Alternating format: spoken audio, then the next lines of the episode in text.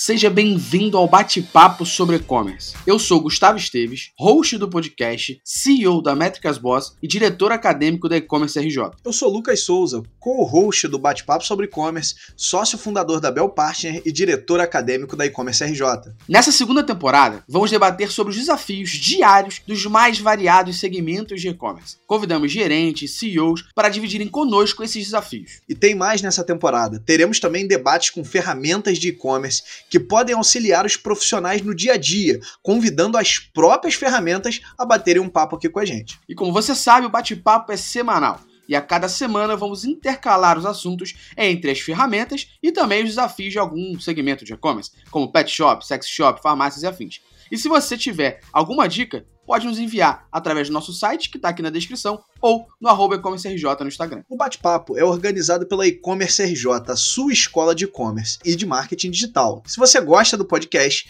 te convidamos a marcar arroba e-commerce RJ no Instagram, que será um enorme prazer saber que você está ouvindo o nosso bate-papo. Seja bem-vindo a mais um bate-papo sobre e-commerce. Solta o play.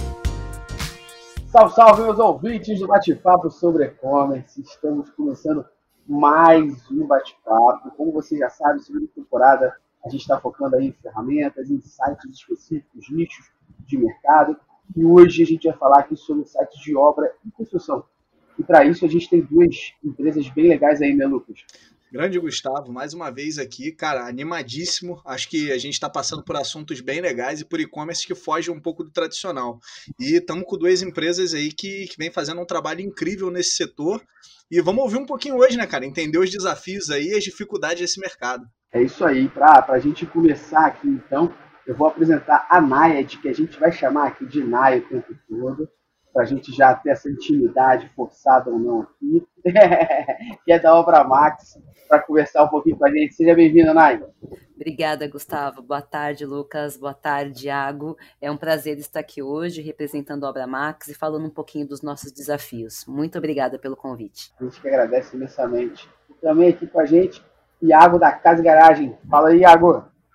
Fala pessoal, boa tarde é, para todos. Um prazer estar falando com vocês está participando e vamos lá, vamos contar um pouquinho do que, que a gente faz aí no dia a dia. Boa, boa.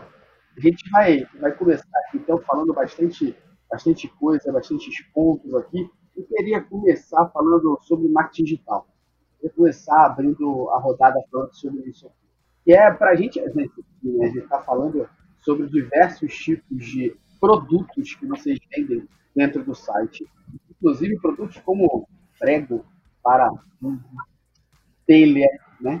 Como é que é para vocês hoje os maiores desafios do negócio de vocês no âmbito de Google Ads, Facebook Ads, CRM? Como é que hoje para vocês é criar uma estratégia de comunicação no ambiente digital para que vocês possam impactar o usuário de forma correta, de forma assertiva? Bom, hoje a gente vende muitos materiais que são bem interessantes em serem entregues online. É muito interessante porque hoje a gente tem o maior produto vendido no site do e-commerce Obra Max é, telhas, cimento é, e revestimento que são coisas que a princípio a gente pensa que vai ser comprado, a pessoa quer comprar fisicamente, né? Porque ela quer pegar, ela quer sentir o produto, ela quer ver, e a gente cada vez mais entende que não é bem esse o caminho. Então nós temos um desafio grande, né, logístico, que é de fato entregar esses produtos, né, garantir que eles cheguem é, na sua integridade na casa dos clientes, isso é um desafio muito grande. E no que se refere à parte de campanhas, também para nós foi um grande aprendizado, né? No início, eu que venho da, de telecomunicação e de moda, eu me apoiava muito em estratégias de Facebook Ads, de display. E eu entendi que para construção é muito desafiador, porque não é um produto que a pessoa compra por impulso no Facebook. Então, hoje, é, usando, falando de Facebook especificamente, é, é, a uhum. gente deu um passo para trás no que se refere ao investimento e na expectativa desse canal é, diretamente. A gente está muito mais focado em outros canais. Claro que depende muito do material que a gente está falando, Mas em linhas gerais, como a Obra Max, ela trabalha muito na parte cinza da construção, né, que é a parte mais pesada, a gente não está tanto na parte de acabamento, é, acaba não fazendo tanto sentido. E uma coisa interessante também é que a Obra Max ela trabalha por comunidades, né? A gente tem diversas comunidades de profissionais que a gente atende, que pode ser desde o é, especialista, e o especialista é aquele que tem um tema só, o pedreiro, o gesseiro, o pintor, o eletricista, e até aquele generalista, que é o gerenciador da obra, que é o arquiteto, que é o engenheiro, que é aquele profissional que vai estar preocupado mais com 360 da obra, né? E cada um desses, dessas comunidades, ela tá num canal diferente. E a gente tenta sempre direcionar as comunicações para a comunidade, né? Então, Instagram, por exemplo, é, Instagram é uma rede muito inspiracional.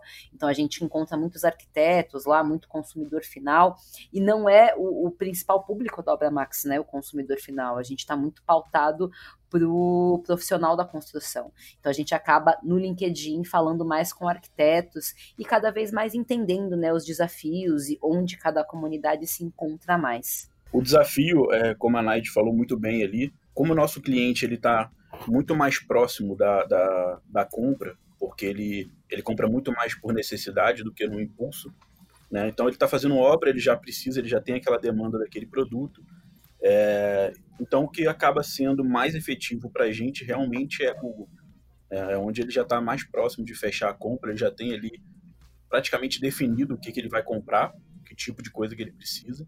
Então, é, é muito mais próximo, né? E, e o desafio principal é, é logística, né? Não, não tem jeito. Pelo tipo de produto, pelo, pelo tamanho. A gente também vende telha, e vende muito bem telha para o Brasil inteiro, por incrível que pareça. A gente está falando de um produto de 2,10 metros e 10 e é um desafio você entregar isso em algumas regiões, porque nem todas as transportadoras querem pegar. Né? É produto chato de manusear, é...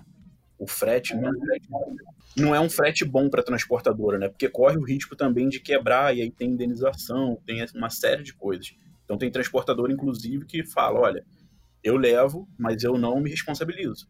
Se quebrar uma pontinha da telha, alguma coisa, isso para o cliente final lá, se quebrar uma pontinha, ele devolve. Ele não vai, não vai aceitar, né? Então é um desafio muito grande essa negociação com a transportadora. Quem vai fazer esse esse transporte chegar, e chegar lá em segurança para o cliente. Né? Muito legal esse, esse apontamento né, que, que você está colocando para gente. Mas antes de entrar nele, queria falar rapidinho do, do quesito de, de marketing digital pelo seguinte, né? É, a gente fala muito de Google e, e, foi legal porque a, a Nai citou o caso de moda, por exemplo, que a gente sabe que, que tem um aspiracional muito forte. E eu até falo, quem, quem ouviu o nosso podcast Google Ads, eu falo isso, eu falei, cara, quem está começando em moda, o Google Ads ele acaba não sendo uma boa ferramenta, né? Porque o Google Ads ele tem característica zero de aspiracional. Ah, você pode falar de YouTube, de rede de display, até ok, vá lá. Mas ele não é uma ferramenta de performance de marketing, de, de performance para essas categorias. E quando a gente vai para obra, e aí, complementando muito bem o que vocês falaram, é, o cara sabe muito bem o que ele quer, né? Ele tá procurando ali quem é que vai dar a melhor condição para ele. Aí, melhor condição varia, né? Se é prazo de entrega, se é preço, se é frete, por aí vai. Então, é legal a gente, a gente perceber isso. E aí, Iago, vou, vou fazer uma pergunta até para a gente entrar nesse no elefante branco, então, aí, né, da entrega. É, eu, eu, já atendi algumas lojas de, de obra e material de construção e eu lembro que o pessoal às vezes faz uma distinção que é a seguinte, né? Poxa, ó, Lucas, quando for material de metal, é, sei lá, maçaneta de porta, esse tipo de coisa, cara, pode botar aí campanha pro Brasil inteiro que a gente entrega e é maravilhoso. Esse cliente que eu tô citando especificamente, ele trabalhava em São Paulo, né? Aí ele falou: olha só, cara, mas quando for louça, tipo pia, bidê, vaso, pelo amor de Deus, só a região do centro de São Paulo. E eu perguntava muito, cara, mas por quê? Ele falou, pô, o transporte aqui é caminhão, cara. Tu já viu as estradas? O caminhão tá vindo com aquele, com aquele vaso lá dentro. Deu uma quicada no caminhão, aquele negócio quebrou e aí tem o custo da devolução, a dor de cabeça e etc. Cara, dito isso, é, eu queria entender o seguinte: na visão de vocês hoje, o maior desafio do mercado é garantir que o produto vai chegar inteiro e sem estar tá quebrado e ter um frete, um frete competitivo?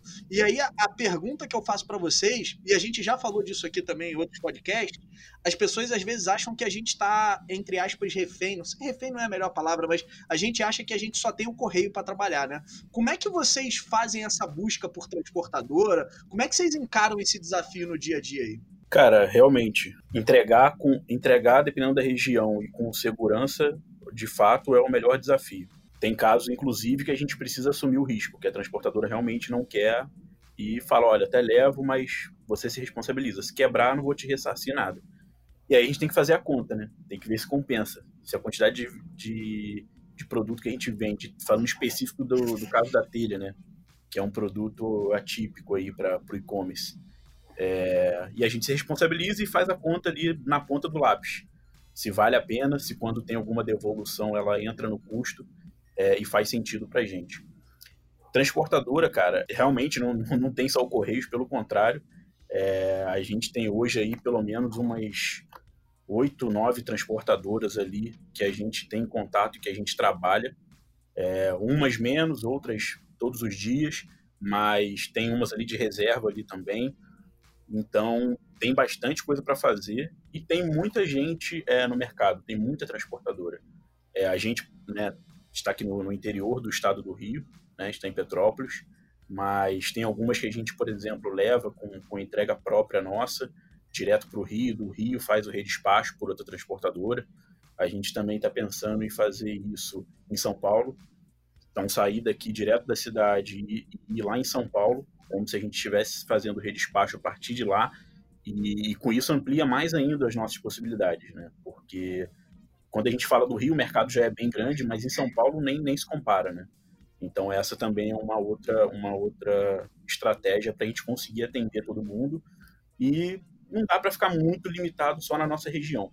É claro que a gente hoje tem um foco grande estado do Rio, até porque quem é de fora do Rio não quer atender o Rio, né, por diversas questões, segurança, roubo de carga, esse monte de coisa, fraude também. Então, o pessoal do e-commerce é, que é de fora do Rio tem essa dificuldade. É, então, a gente está aproveitando também esse espaço e atendendo quem está aqui do nosso lado. Né? Mas, cara, não, não tem como. Então a gente vende muito mais aqui próximo, mas é normal a gente vender telha para Bahia e, e, é, e é um desafio. Mas entrega, dá certo. No final dá certo. Ô, Naiba, é. você também sente isso, que o, o, frete faz vocês ficarem um pouco mais regionalizados, ou na visão de vocês aí é, é um pouco diferente? É, no caso da Obra Max, a gente tem uma particularidade, né, que nossa zona, nosso raio de entrega, ele é de 20 quilômetros ao redor da loja. Então, a limitação, ela é muito maior, né, a gente, toda, toda essa questão tributária, ela nos inibe de é, expandir o nosso raio de entrega. Então, como, como somos omnichannel, então, a cada vez que abre uma loja, abre-se uma nova oportunidade de vendas, não só para o e-commerce, mas também para o televendas. Então, a gente é um desafio ainda maior, né? A gente está muito concentrado, como eu falei, na nossa região. O que existe muito, que eu vejo muito na nossa loja física, é as pessoas trazerem frete de fora. Acontece muito isso, né? Como nós somos atacado e nós temos um preço muito competitivo, muitas vezes compensa para o cliente contratar o seu próprio frete, trazer o caminhão para cá, passar no drive-thru da loja, comprar os seus produtos e ir. E já aconteceu, assim, isso é real, já aconteceu o cliente vir do Acre. E a por conta do custo, do preço do produto, ele contratar um frete e levar. Claro que nesse caso a gente também tem que atuar, porque por mais que ele tenha que entregar lá, ele tem que ter uma nota fiscal que permita que ele passe por todas as rodovias de forma segura, né, dentro das, das leis. Então, nesses casos a gente tem que atuar diretamente também. É muito fora do nosso processo hoje, mas claro que a gente trabalha para o cliente, para o bem-estar do cliente. Quando isso acontece, a gente para e aí faz toda uma força-tarefa para fazer isso acontecer, mas é uma particularidade, né? Quase que um mimo aí para clientes que percebem a gente tão de fora. Onai, uma dúvida só, vocês ficam em São Paulo, certo? Sim, hoje a gente tem duas lojas, uma em São Paulo, é, uma na Moca, né, no centro de São Paulo, e outra na Praia Grande. A gente tem aí um plano de expansão bem agressivo é, para os próximos anos. Temos algumas lojas aí que já vão abrir aí nos, nos próximos anos também, mas a gente fica limitado a, a nova abertura de loja expandir ainda mais o nosso raio de entrega. O Gustavo, olha que negócio interessante que aconteceu aqui hoje. Da minha parte, pelo menos, não foi proposital. A gente tem dois e-commerces de obra completamente diferentes em termos de modelo de negócio e com ideias de atuação diferentes, cara. E ela tá contando pra gente aqui que o cara saiu do Acre pra vir pra São Paulo. Eu tô aqui, cara, impressionado. Incrível, cara, incrível mesmo.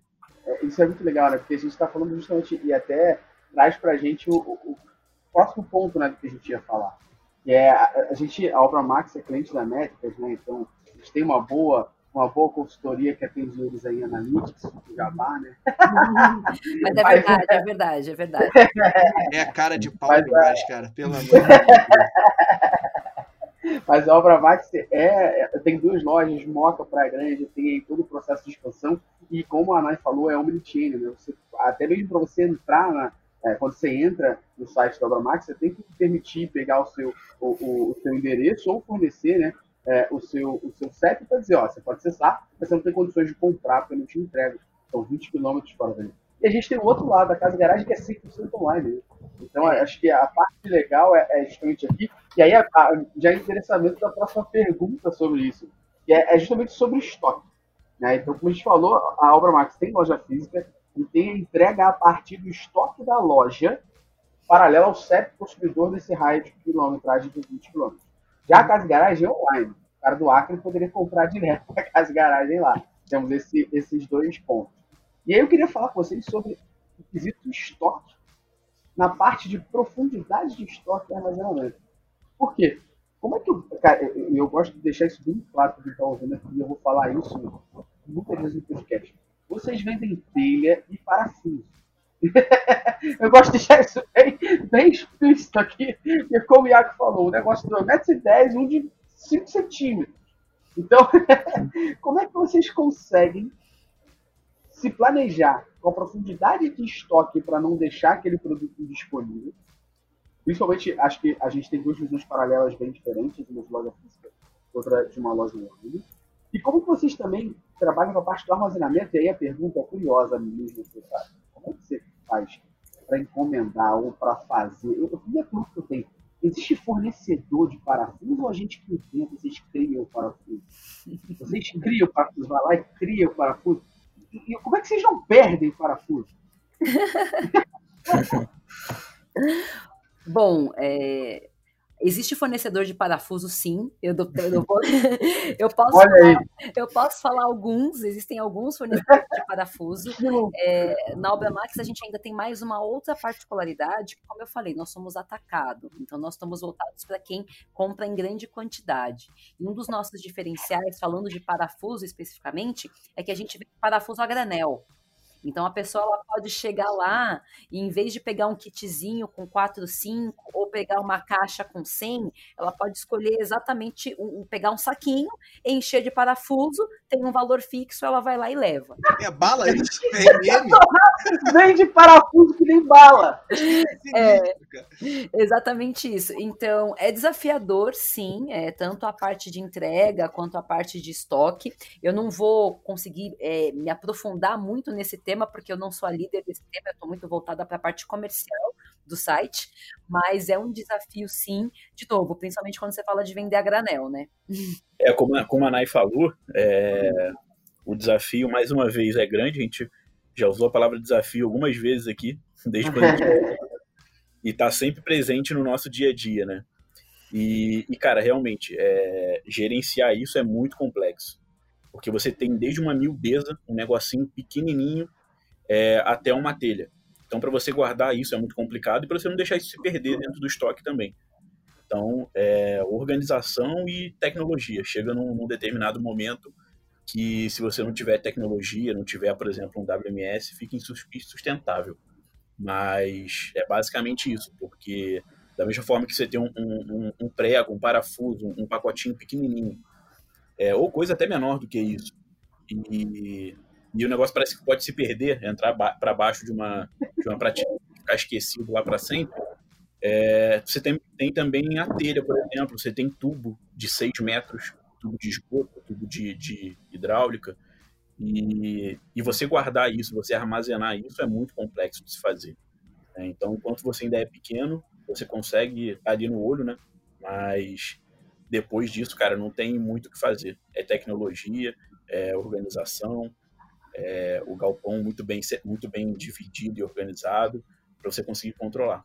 E é o que a gente e é o que a gente vem fazendo, justamente isso. Chegou no momento que não, não deu mais e a gente teve que partir para para botar mais tecnologia no negócio, principalmente se tratando de logística. É de fato algo muito, muito diferente, né? Assim, é, da parte de gestão, que a gente, principalmente aqui, está acostumado com, com e-commerce de varejo e tal, falando de uma geladeira, um negócio gigante ali que você está vendo. Está falando de, talvez um, um, paralelo seria com um site de ar-condicionado aí que você tem para split condensadora, evaporadora e a mangueira, né?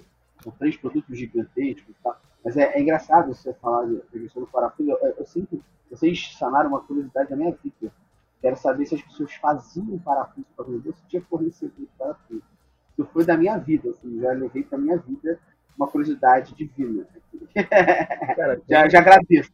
E tem até, vou te falar mais, tem um concorrente nosso aí, meu e, e, e Danai, que é especialista. Só disso. Vende parafuso. Eu sei, eu sei disso, saiu na, na PRN lá. Eu vi, que bizarro. E vende, e vende, e vende uma, uma variedade absurda de parafuso. Loucura. Né? É surreal, cara. Bom, tem um outro ponto, cara, que é que a gente fala sempre, né? O e-commerce ele, ele é cheio de leis, né? Então ele, ele tem um monte de, de leis que a gente tem que seguir ali quando a gente fala de saque, de logística reversa, lei do arrependimento. E a gente sabe que cada mercado ele acaba tendo as suas particularidades, né? Vou dar um exemplo. Mercado de moda, por exemplo, se a gente estiver falando de moda íntima, tem algumas regras que te impedem de usar o produto para depois devolver. Né? Se estiver falando de uma camisa, a gente normalmente tem a empresa falando que se você tirar a etiqueta, você não pode fazer a devolução. No caso de vocês, a gente está falando de um produto que vai ter um uso pesado, né? E, e, é um produto que, inclusive, na instalação dele, ele pode sofrer alguma avaria, né? O, a pessoa, o pedreiro, ou quem está mexendo, quem está fazendo pequeno acerto, pode danificar o produto. É, a primeira pergunta é: como é que vocês lidam com isso? Que tipo de regras vocês criam para tentar inibir esse tipo de problema? E, e, a segunda pergunta é o seguinte: Hoje, quando vocês falam de logística reversa, ela atrapalha muito o negócio de vocês, atrapalha pouco, vocês percebem essa devolução de produto como sendo algo é, realmente relevante ou não acontece muito aí no caso de vocês? É, no caso de troca, a gente tá no DNA da Obra Max sempre colocar o cliente em primeiro lugar, né? Então, embora a gente tenha algumas regrinhas básicas de mercado, a gente sempre leva em consideração a satisfação, a satisfação do cliente. Então, a gente busca sempre que possível é, fazer a substituição, é, dar um voucher e fazer o que tiver dentro do nosso alcance, até negociar diretamente com o próprio fornecedor uma substituição para realmente conseguir garantir que o cliente saia 100% satisfeito. Claro que se ele já instalou o produto, se ele já utilizou o produto, entra num nível mais é, desafiador, utilizando, utilizando essa palavra novamente, mas a gente sempre busca contornar isso para atender e para satisfazer o cliente da melhor forma, sempre. E o, e o nosso produto ali, é, em muitos casos, são itens que o, que o cara ele só vai ter certeza se ele realmente abrir ou se ele realmente usar. Não tem como ele saber antes, né? Ele olhou o produto, ah, não, isso aqui não serviu, é, vou devolver o produto intacto e a gente vai conseguir colocar isso no estoque para vender de novo. É, então, o desafio é justamente esse, porque tem algumas regrinhas, obviamente. É, a lei dos sete dias de arrependimento ela é muito vaga, então ela fica totalmente a favor do, do cliente. Então, se o cliente usar o produto e dentro dos sete dias pedir para devolver, não tem nenhum ponto ali na lei que diz que não, se ele usar o produto, ele, ele não pode devolver. Fica muito vago, né? Então, não tem muito que a gente contestar. Mas é, não é necessariamente um, um, dos maiores gargalos assim do negócio a questão de troca e devolução. Tem algumas coisinhas bem chatinhas de tratar, principalmente quando são grandes volumes, que aí a transportadora tem que ir lá coletar né? Um, não é um produto perfil Correios, que você pode emitir um código de logística reversa e o cliente vai lá no Correios e posta. Então você precisa é, deslocar uma transportadora para ir lá fazer a coleta. Aí a transportadora chega, o cliente não está. Aí tem que agendar para outro dia, isso acontece também. É, mas faz parte do negócio, né, gente? Não tem, não tem muito para onde correr. E o que a gente faz é minim, tentar minimizar o máximo possível de devolução é, com informação é, do que o cliente está comprando, com foto, é, para que ele tenha certeza do que ele está levando para casa, né? Mas é, é, dá para administrar, não é nada que, que, seja de fato um grande, um grande desafio aqui para gente. O Iago e Nai, só tirar uma dúvida. O cliente pergunta muita coisa para vocês antes de comprar? Tem, é um cliente que tem essa característica de tirar dúvida antes de, de finalizar a compra? Porque isso não é tão normal no e-commerce assim, né? O e-commerce ele tem aquela característica bem self-service, né? O cara entra lá, pega Sim. o que ele quer, bota no carrinho e compra. No caso de vocês, vocês sentem uma mudança nisso? Tem, é, tem dois pontos, né? Na loja física, o cliente pergunta bastante, bastante. É, e a gente tem um, a, o nosso modelo é autosserviço. E os clientes brasileiros ainda não estão acostumados com essa questão de autosserviço. Então, eles exigem um vendedor, um vendedor especialista para poder tirar dúvidas. Então, é, é um desafio que a gente tem dentro da loja, porque eles perguntam bastante. E, por outro lado, é importante lembrar que o nosso foco são os profissionais. Então, uma vez que a gente está focando nos profissionais, a gente entende que ele já tem esse conhecimento mínimo na, na definição é, da escolha de produtos. É, para o e-commerce, particularmente, isso é um pouco diferente, né? Então a gente recebe muitas dúvidas, sim, via Facebook, via Fale Conosco, enfim, é, eu percebo que existe um volume grande disso, de consumidores finais que querem realmente ter certeza do que eles vão comprar e depois eles acabam fechando a compra no, no site. Mas a gente tem um volume grande aí de, de dúvida, sim, no que se refere a cliente final e na loja, que quando a pessoa não tem esse hábito de, de não entende ainda o que é a venda assistida. Acho que o Lucas, o Lucas levantou uma bola aqui, que era uma bola do próximo ponto, para a gente debater, que é justamente sobre o cadastro do produto. Né? Exatamente sobre isso. É, o Lucas está trabalhando uma empresa que eu trabalhei também, que era do grupo Hermes, a Compra Fácil. E a Compra Fácil ela tinha meta com as pessoas sobre quantidade de produto cadastrado, não qualidade. E aí eu, que era profissional de analytics lá, de SEO, topava alguma coisa de, de usabilidade, eu via que muitas vezes alguém estava desistindo, porque, cara, não tinha informação sobre o produto. A gente chegou a ter um cenário que aí, é, quem estiver ouvindo e conseguir resgatar na internet, seria lindo, manda pra gente. É um cenário sobre um jogo de videogame, que a pessoa ao cadastrar, copiou e colou, não viu nada, alguém lá da indústria do game estava sacaneando todo mundo. Porque o jogo, ao invés dele falar da qualidade do jogo, ele falou assim, e aí os designers ficam em seu mundinho e criam fases impossíveis de passar. Tipo, tava deteriorando o jogo, saca? Tipo, falando que o jogo era péssimo e tal. E isso apareceu no site, saiu num site na época lá chamado Alonso Expert, que era um site que postava só coisas é, brabas assim de e-commerce e tal. E aconteceu isso. Então, para vocês, eu imagino que deve ser mega importante a parte de cadastro produto seja para a gente falar com um profissional, ou seja para a gente falar com quem não é profissional e está meio que do it yourself em casa.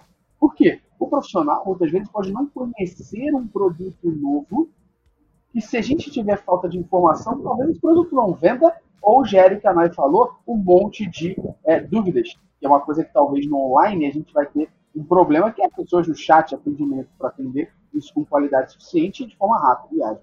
E pessoa que é do it yourself, eu imagino que seja ainda pior, né? Porque tem, eu tenho gente do it yourself igual o meu sogro, ele vai olhar, vai saber o que, que ele consegue fazer com isso, e tem gente igual a mim que eu vou olhar e falar assim, cadê o manual do parafuso? E eu vou, eu vou além, Gustavo. Assim, é, é tão fundamental a questão da descrição também por conta da nossa performance orgânica, né? Então, para nós, eu vou além, é muito mais do que ajudar o cliente a encontrar o melhor produto e que ele não tenha dúvidas. É também ajudar o Google a te encontrar e te mostrar como relevante, né? Então, já tomando a frente aí, respondendo essa, essa, essa pergunta, essa provocação muito pertinente que você fez, é, hoje a Obra Max está enfrentando esse desafio também de melhorar a qualidade das suas descrições, tanto de benefícios técnicos quanto funcionais do produto, pensando nas duas frentes, pensando é, em melhorar o, o, a jornada do cliente dentro do meu site, hum. mas também pensando em como melhorar a minha, o meu posicionamento no Google perante a uma boa hum. descrição com qualidade e que traga aí um conteúdo bem relevante para o meu, meu cliente. Então, hoje a gente ainda está aprendendo bastante sobre isso, temos muito que avançar, mas é algo que já está na nossa estratégia muito clara e muito definida para 2021.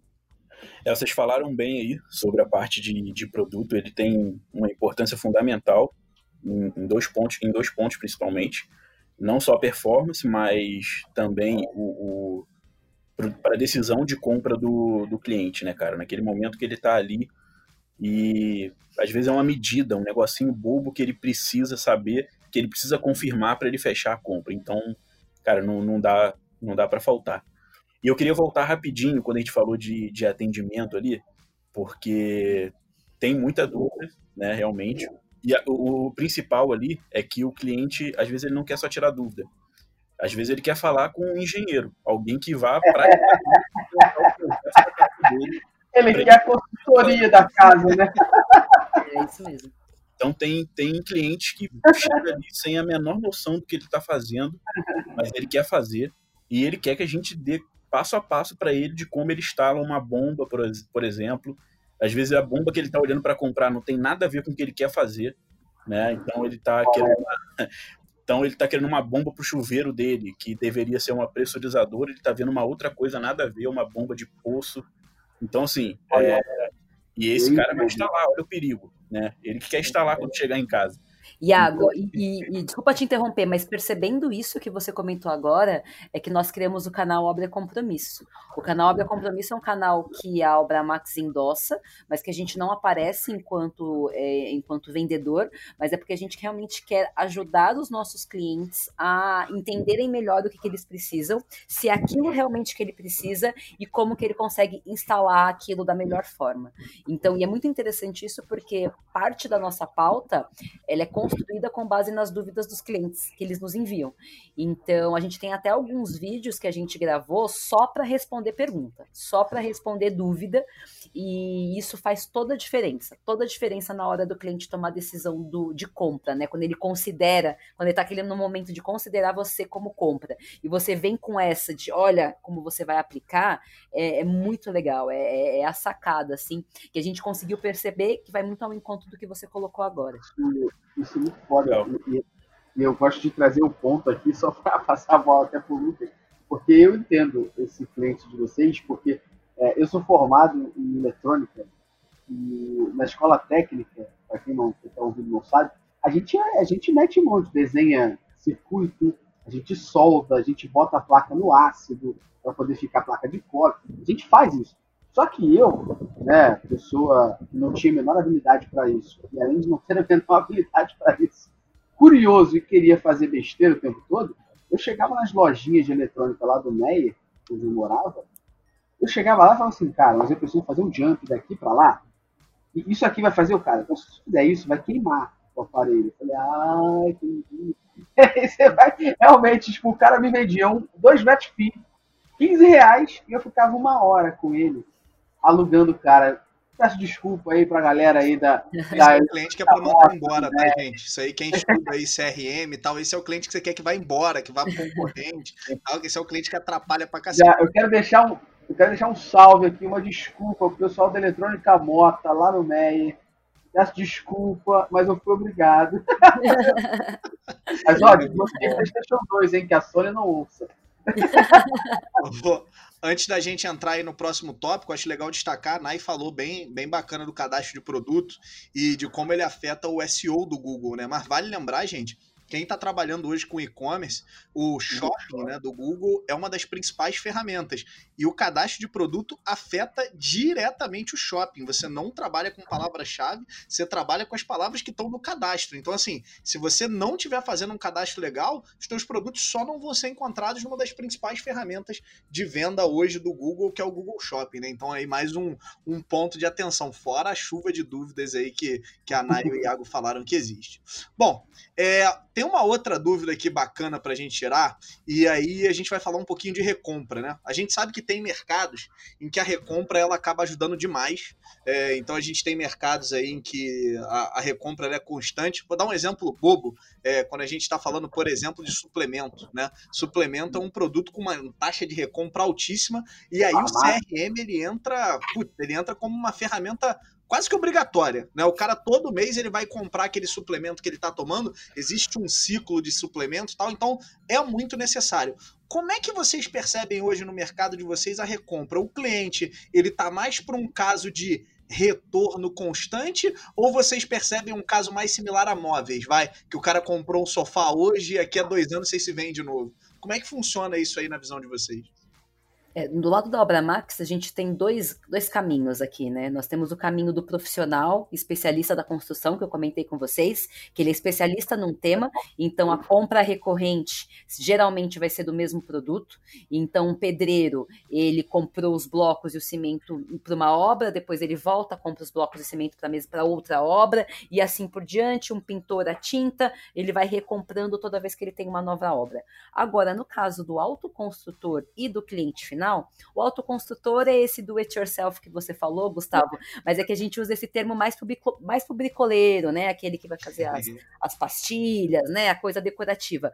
A gente, quando eu coloco um autoconstrutor, é realmente uma pessoa que vai lá e sobe, sobe um muro, faz um puxadinho na casa dela, sobe um novo andar, enfim, com conhecimentos que muitas vezes ela pegou de pessoas conhecidas ou enfim na própria internet. Esta pessoa a gente consegue identificar qual que é o momento da obra que ela tá, com base no que ela comprou. Então eu consigo criar uma régua é, de comunicação que impacta ela com os, próximos, com os próximos produtos que ela vai precisar para aquela obra.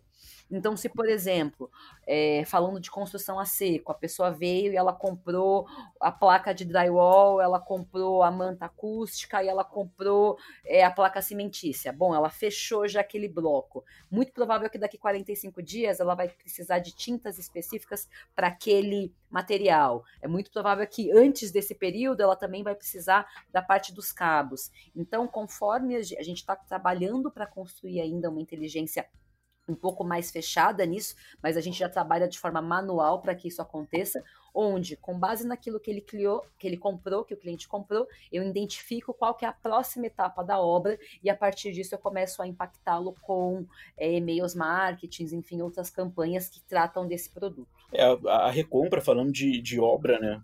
É, quem já fez aí sabe quanto que gasta e a quantidade de coisa que tem que comprar. A gente não trabalha com essa parte mais bruta, né? Tijolo, cimento. A gente pega mais aquele final ali, o acabamento.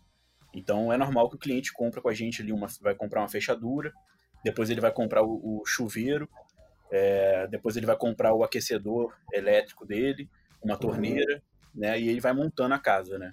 Então a gente trabalha mais com, com, com esse acabamento final, vamos dizer assim.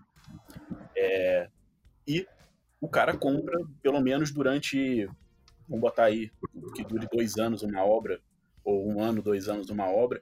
Então, durante aquele período ali, é normal que ele precise de muita coisa.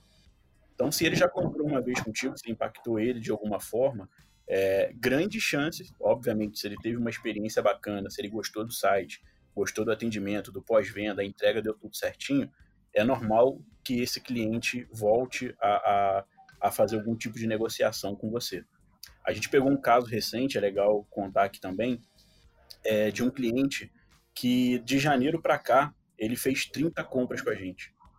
Desde janeiro, 2000, aqui, né, dentro do ano de 2020. É, e a gente ficou assustado com, com o cara. Né? E, e o pior é que a gente só pegou ele depois que, que a gente teve um problema com o pedido dele. A gente precisou ligar, fazer contato aquele cara estava ali sendo impactado, voltando, comprando com a gente. E, e aí sim, a gente foi olhar ali no, no, detalhe e a gente encontrou muita coisa legal. Então, esse é um trabalho que, que a gente ainda está no início, a gente entende a necessidade, mas a gente está olhando muito para essa questão, é, principalmente para trabalhar a base que a gente tem. E tem muita gente que já, que já comprou mais de uma vez, e tem muita gente que está começando agora e que possivelmente vai voltar a comprar com a gente. Então a gente tem que tentar cercar de todas as formas ali, né? Cara, isso é bem legal, né? Porque a gente está falando aqui, você vê, né? A gente muda o tipo de segmento, mas muitas coisas que a gente fala sobre o básico aqui, né? Eu não digo o básico, né? Eu vou dizer que a obrigação que o e-commerce nos, nos faz importa o segmento. É ter um bom cadastro, é a gente falar com o cliente, a gente atender a ele da melhor maneira possível. Isso é obrigação nossa e a gente tem que, tem que estar bem atendido nisso, né? E acho que os desafios de vocês são desafios bem do negócio de vocês e, cara, é, é bem legal entender a, a, forma como vocês comunicam, como vocês se preocupam, a forma como vocês estão preocupados com o cliente final ali, não importa quem, quem seja ele. E, e, e a galera que está ouvindo aqui, eu tenho certeza que é, o foco dessa nossa segunda temporada é esse. A gente ouvir aqueles negócios que não são negócios commodities, não são aqueles tradicionais que todo mundo já ouviu falar, ah, já trabalhou em alguma loja disso, né? A gente ouvir, de fato, desafios diferentes para você que está ouvindo a gente aí no podcast, você que está ouvindo aí trabalha com e-commerce, entender, olha o mercado todo de inovação, trabalho, que já está existindo para sites de construção, sites de obra, e que você pode trabalhar lá e, quem sabe, ser responsável e ajudar a fazer isso acontecer cada vez mais. E, e, na, e particularmente para mim, quanto mais diferente é o negócio, mais sai da zona de conforto, para mim, mais desafiador é, mais legal é, porque você consegue chegar lá e fazer algo, algo bem maneiro, né, Lucas? Pô, com certeza, cara. Eu acho que a gente ouviu coisas aqui muito diferentes hoje. Tem um ponto, Gustavo, eu acho que a gente tem, tem falado muito isso nos podcasts, a galera que ouve a gente tem, tem visto a gente falar constantemente sobre isso, que é a questão da logística, né? A gente trata a logística ainda hoje de uma maneira geral como commodity. E aí a gente ouve aí a NAI, o Iago falando, e a gente fala assim, cara, se eu tratar logística como commodity, commodity no caso de obra, o negócio ele só não acontece, né? Só não tem negócio. Você não consegue nem começar. Então é, é bacana para cada vez mais a gente perceber que o e-commerce não é sinônimo de marketing digital, como o pessoal fala por aí, né, cara? É, não é sinônimo. Não é, e-commerce não é subir meu, meu site no WordPress daqui, vai vender. A venda não vem do nada, já começa aí. Uhum. E, e, a entrega mal feita vai fazer que você nunca mais venda. E outro ponto também para a gente destacar, falando espe específico do, do e-commerce, né, e aí no geral, é, e eu estou levantando essa bandeira aqui já há algum tempo, e principalmente internamente, é, o e-commerce não é preço. Olha o trabalho que dá para entregar uma telha para o cara lá no Acre, ou para ele vir do Acre buscar uma telha, né? E não dá para a gente ficar batendo o tempo todo em preço. O e-commerce ele pode, ele oferece muito mais para o consumidor. Né? Então, o cara que está fazendo obra, ele tem um tempo corrido, ele trabalha, ele tem que comprar material e não tem tempo, às vezes, de ficar indo na, na, na loja física. Cara, o e-commerce está aí para suprir uma, uma, uma necessidade forte de quem faz obra. E, cara, o preço não pode ser o principal. É importante é, ter o preço competitivo, é importante fazer uma promoção, mas a gente tem condição de entregar muito mais. Né? É, então, é, isso é, é um ponto muito importante que a gente vem falando muito internamente, né? botando isso na cabeça de toda a equipe, para que todo mundo esteja 100% engajado, porque para você não falar de preço, você tem que ter uma logística muito boa, o atendimento tem que ser de fato diferenciado, porque para você fugir do preço, né? O cara tem que olhar para você, é, tem que olhar mais, não dá para ficar só pensando, vou comprar aqui porque esse é o mais barato. É, comprar galera de marketing aí, são pelo menos quatro P's, é, galera? Larga o preço, hein? É, pô, larga. Tem um, ponto, tem um ponto aqui, você pode trabalhar muitas vezes o preço como forma de aquisição desse novo cliente e aqui. Isso então, é o nosso chamado e famoso que o marketing é lindo, porque marketing é marketing, não importa se é tradicional ou digital. Esse é o famoso boi de piranha, né? Você bota um produto que vai chamar atenção, vai trazer o seu cliente, depois você faz um bom trabalho de CRM, como a gente aqui. Fala aí, Nai. E é por isso que é muito interessante esse, esse ponto que vocês trouxeram e vai muito ao encontro da estratégia que a Obra Max tem como um todo. A gente tem dois outros projetos, né, que eu também lidero, que é a Academia de Profissionais, a Feira de Profissionais e o canal Obra Compromisso. Então, o que, que são? O que, que é isso? É uma forma da gente entregar um outro valor, um serviço diferenciado para o nosso profissional. Então a gente entende que o profissional da construção no Brasil ele é muito carente, né? Ele é carente de muitas coisas. Ele é carente de capacitação profissional, ele é carente de reconhecimento, diferente de profissionais na Europa, nos Estados Unidos, né? Vocês devem entender bem isso. É quem está ouvindo aqui a gente deve saber uh, quando você vai para os Estados Unidos e você é carpinteiro, é você um, um, homem que é carpinteiro, ele bate no peito que ele é carpinteiro, né? Ele é mais homem porque ele trabalha com obra. Diferente do Brasil, uma, um profissional que trabalha com construção no Brasil, muitas vezes ele é subestimado. Então a gente vem com esses projetos para entregar outro tipo de percepção. Então a academia de profissionais são cursos gratuitos que a gente oferece na loja para todos os nossos clientes pensando em criar multiplicadores da marca, mas também em agregar, né, em trazer conhecimento. Grande parte dos profissionais hoje, eles aprenderam com o pai, com o tio, com o irmão, eles não tomaram a decisão de fazer esse curso, como aconteceu com o Gustavo, não, eu vou fazer elétrica. Não, a maioria deles ele trabalha com isso porque ele precisa. E muitas vezes, né, você contrata algum profissional para trabalhar na sua casa e ele você pede para ele fazer determinado serviço, ele faz, ele não faz tão bem feito, não é porque ele teve medo de ele não teve medo de falar não, eu não posso fazer esse serviço. Ele não pode falar não, porque ele precisa. Então ele vai tentar fazer o melhor que ele pode para não perder esse serviço. Mas muitas vezes o melhor que ele pode não é o conhecimento total daquela aplicação. Então por isso que a gente gente insiste muito em realmente entregar um conteúdo relevante para o nosso profissional, para o nosso cliente, tanto pela academia de profissionais, quanto pela feira de profissionais, ou pelo canal Obra Compromisso, que são projetos que a gente fala totalmente é, educacionais, buscando enaltecer o profissional e minimamente tentar, a, a, a passos de formiguinha, mudar esse conceito que a gente tem no Brasil ainda hoje, de que o profissional da construção é, é subestimado e não tem um melhor conhecimento. Então a gente tenta também de outras formas, é claro que pensando na venda, mas também como enaltecer esse profissional, como agregar e trazer outros diferenciais que não só o melhor preço. Boa. É isso. Foi isso, né? Acho que o nosso nosso podcast trouxe nesse episódio bastante conhecimento, bastante aprendizado.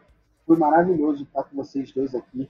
Casa Garagem, Obra Max, Mai, Iago, muito obrigado por vocês é, investirem o tempo de vocês aqui com a gente nessa transformação que a gente está tentando fazer através de podcasts e com todo o conhecimento que vocês têm.